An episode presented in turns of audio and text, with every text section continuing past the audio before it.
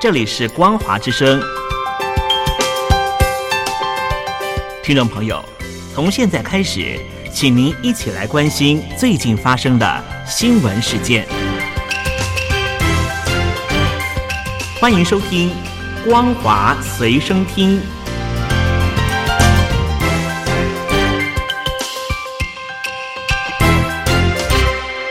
音机旁的听众朋友，您好，欢迎收听《光华随身听》，我是嘉玲。我们来关心最近发生的新闻。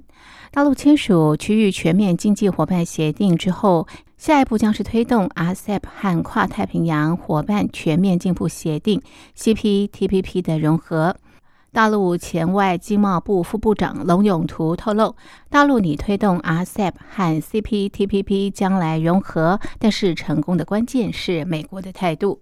龙永图是大陆加入世贸组织的灵魂人物，首任国际经贸。他在博鳌亚洲论坛的 RCEP 前景与影响座谈会上指出，大陆已经参加 RCEP，并且对 CPTPP 表达积极态度，准备通过谈判参加。除了中国大陆之外，英国、韩国也正在谋求加入 CPTPP。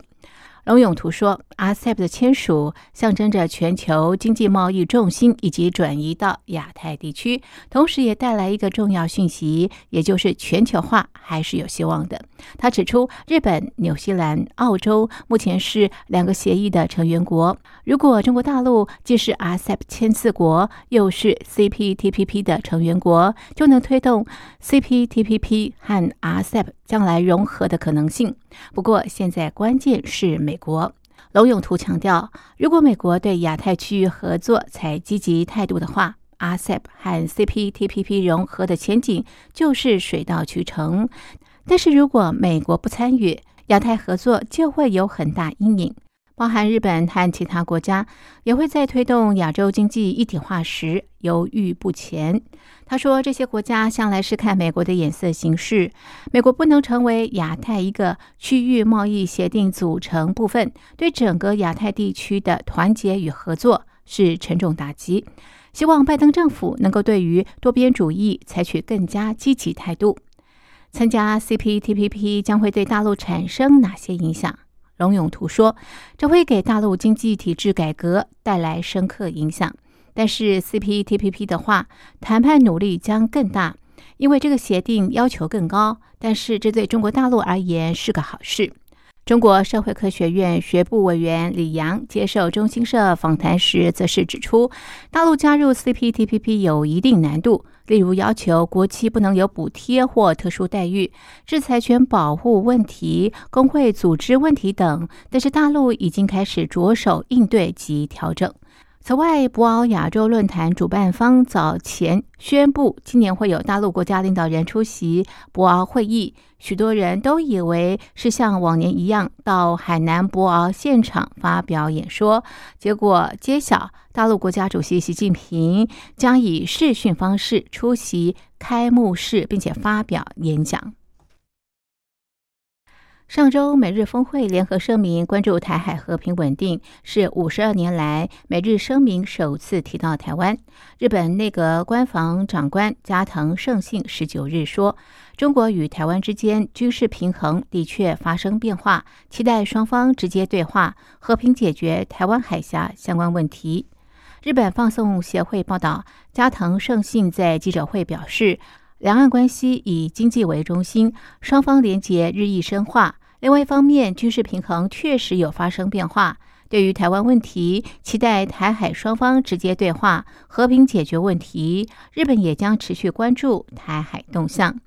日本读卖新闻指出，如果台湾与中国发生武力冲突等台湾出事情况，日本自卫队依法可以采取三种行动，包括支援美军。基于集体自卫权动物以及一个别自卫权动物，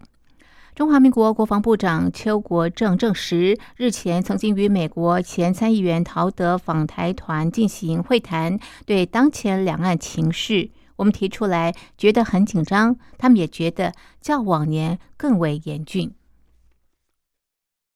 美国峰会联合声明表达对台海和平稳定的关切。中国人民大学美国研究中心主任史英红说：“这场会议具有重大的意义，意味着北京不得不做好准备，一旦台海发生军事冲突，北京将必须对付美日联手，而不再只是美国的武力。”石英红表示，从三月中旬，美国国务卿布林肯、国防部长奥斯汀与日本外相茂木敏充、防卫大臣岸信夫举行“二加二”会议，到这次日向菅义伟与美国总统拜登会面，很显然的，针对台海一旦发生军事冲突，美日已经决心在备战方面进一步深化与扩大合作。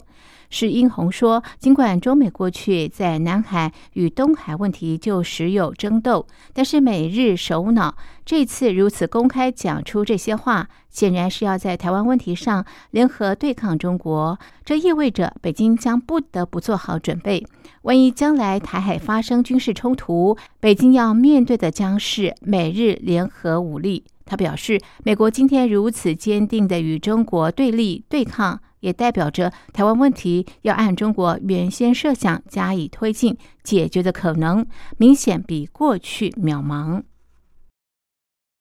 大陆人口专家、广东省人口发展研究院院长董玉整表示，依照目前趋势，中国大陆每年出生人口在“十四五”规划期间很可能跌破一千万大关。他建议大陆当局直接全面开放生育，越早越好。根据第一财经报道，大陆二零一九年出生人口一千四百六十五万人，仅为近四十年人口出生最高峰年份一九八七年的约百分之五十八。二零二零年数据尚未公布，但是受到疫情等因素的影响，多座城市发布的数据下滑幅度都达到百分之十到百分之二十。董玉整受访指出，如果生育政策没有调整，按照目前趋势，“十四五”期间，大陆每年出生人口很可能跌破一千万。他认为，当前大陆社会的生育观念已经发生变化，育龄妇女数量在减少，使得近年出生人口数量下降的趋势加快。他分析，作为一个十四亿人口的大国，一年的出生人口数量如果不到一千万的话，这是一个什么比例？分到三十一个省份，每个省才多少数量？如果按照这个趋势发展，可能用不了几年，我们的总人口数量就可能出现负增长。董宇整说：“现在的分歧是先开放三胎，还是直接全面放开？”他建议全面放开生育，越快越好。现在形势已经很严峻了，而且人口发展一旦出现大的趋势性问题之后，就很难逆转了。早一点放开，就有早一点的优势。不过，董玉整也表示，现在大陆年轻人不想生育的人越来越多，应该要关心生育政策的配套完善才是关键。他表示，关键是生育、养育、教育、托育成本太高，与其说不想生，实际上是不敢生。港府要求公务员签署效忠声明，有拒绝签署的公务员指出，声明内容有损言论自由。港府不接受解释，将加快程序，在几个月内要求他们离开公务员队伍。港府今年一月发出通告，为去年七月一日前受聘的公务员签署声明，拥护基本法、效忠香港特区、尽忠职守，还对香港政府负责。港府公务员事务局公布，截至四月一日，有一百二十九名公务员不理会或拒绝签妥和交回声明，当中二十五个人已经辞职，剩下大部分人被停职。以上是本节的光华随身听，谢谢您的收听，我们下次同一时间继续在空中相会。